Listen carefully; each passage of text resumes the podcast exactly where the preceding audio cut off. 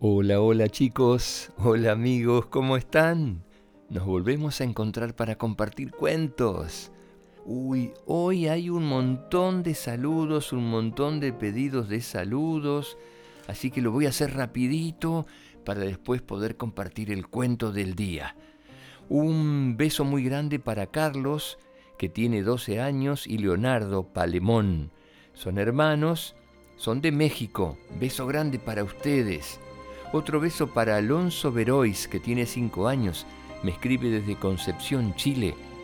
Otro beso para León, de Lomas de Zamora, aquí en el Gran Buenos Aires, en la Argentina.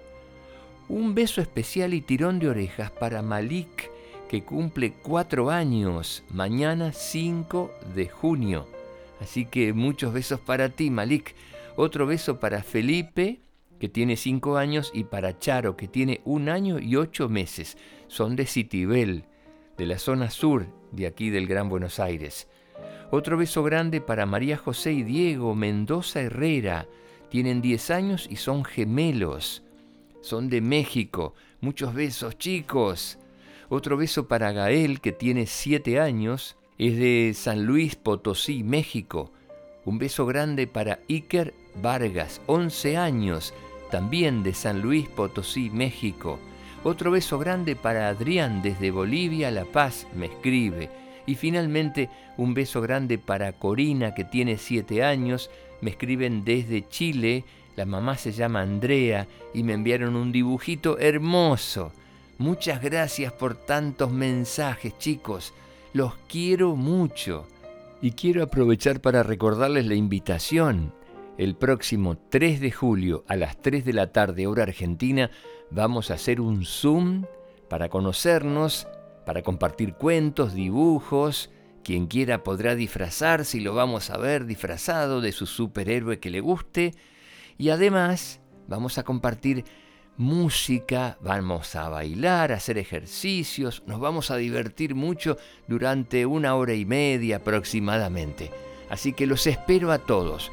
Ojo, eh, ya queda muy poco lugar porque hay muchísimos chicos que ya se han anotado. Los espero a todos, chicos. Pueden inscribirse a través de actividades que o ingresando a la página que Buscan la pestañita arriba a la derecha que dice actividades y ahí dice invitación para el Zoom. Completan con todos sus datos y seguramente en pocos días van a recibir la clave de acceso y el ID para participar del Zoom del día 3 de julio. Los espero a todos. Vamos al cuento de hoy.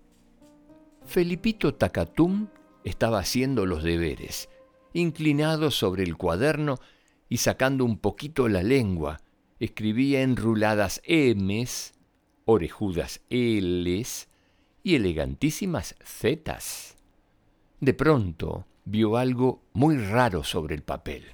¿Qué es esto? se preguntó Felipito, que era un poco miope, y se puso un par de anteojos.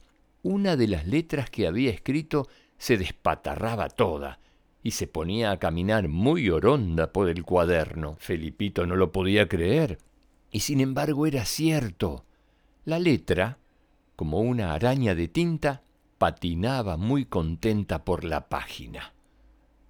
Felipito se puso otro par de anteojos para mirarla mejor. Cuando la hubo mirado bien, cerró el cuaderno asustado y oyó una vocecita que decía ¡Ay! Volvió a abrir el cuaderno valientemente y se puso otro par de anteojos y ya van tres.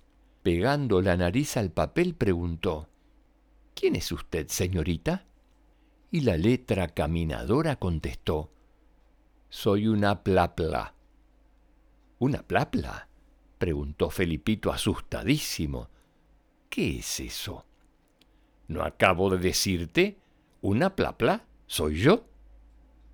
Pero la maestra nunca me dijo que existiera una letra llamada plapla, y mucho menos que caminara por el cuaderno. Ahora ya lo sabes. Has escrito una plapla. ¿Y qué hago con la plapla? ¿Mirarla? Sí, la estoy mirando, pero ¿Y después? Después nada. Y la plapla siguió patinando sobre el cuaderno mientras cantaba un vals con su voz chiquita y de tinta. Al día siguiente, Felipito corrió a mostrarle el cuaderno a la maestra, gritando entusiasmado Señorita, mire la plapla, mire la plapla. La maestra creyó que Felipito se había vuelto loco. Pero no.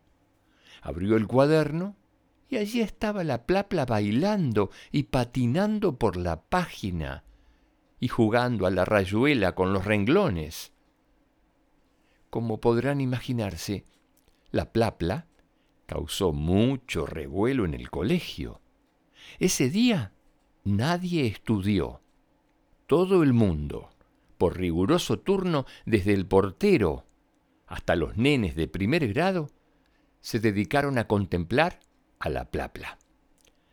Tan grande fue el bochinche y la falta de estudio que desde ese día la plapla no figura en el abecedario. Cada vez que un chico, por casualidad, igual que Felipito, escribe una plapla cantante y patinadora, la maestra la guarda en una cajita y cuida muy bien de que nadie se entere. ¿Qué vamos a hacer? Así es la vida. Las letras no han sido hechas para bailar, sino para quedarse quietas, una al lado de la otra. ¿No? Este cuento pertenece a una genia de la literatura infantil, María Elena Walsh, que además de escribir cuentos, grabó muchísimas canciones para niños. Se los recomiendo, chicos. Se van a divertir muchísimo y además van a descubrir una gran escritora argentina. Y aquí viene la pregunta como todos los días, como en todos los cuentos. A ver, a ver, a ver, quiero saber a los chicos que les gusta leer mucho o que los papás le lean. A ver, levantando la mano, los quiero ver a todos, levantando la mano, moviendo las dos manos, los que leen mucho las dos manos. A ver, a ver, ¿a qué chicos les gusta escribir? Aunque sea escribir los nombres de la familia, de los hermanos, ¿A quién le gusta escribir un poquito más que eso? Escribir un cuento. ¿A cuál de los chicos o de las chicas le gusta escribir cuentos? Escribir, no grabar cuentos. Escribir. ¿Quién escribe cuentos? A ver, a ver. Ah, mira qué bien. Qué lindo. ¿Cuántos chicos que escriben cuentos? Me encanta. Ay, hoy me voy a ir a dormir muy feliz porque muchísimos de los chicos que escuchan los cuentos para antes de dormir escriben cuentos, pero qué bueno. Felicitaciones a todos. Les mando un beso grande chicos. Hasta el próximo cuento. Los quiero mucho. Y les pregunto antes de despedirme, ¿alguno de ustedes descubrió una plapla en su cuaderno? Chao, hasta la próxima.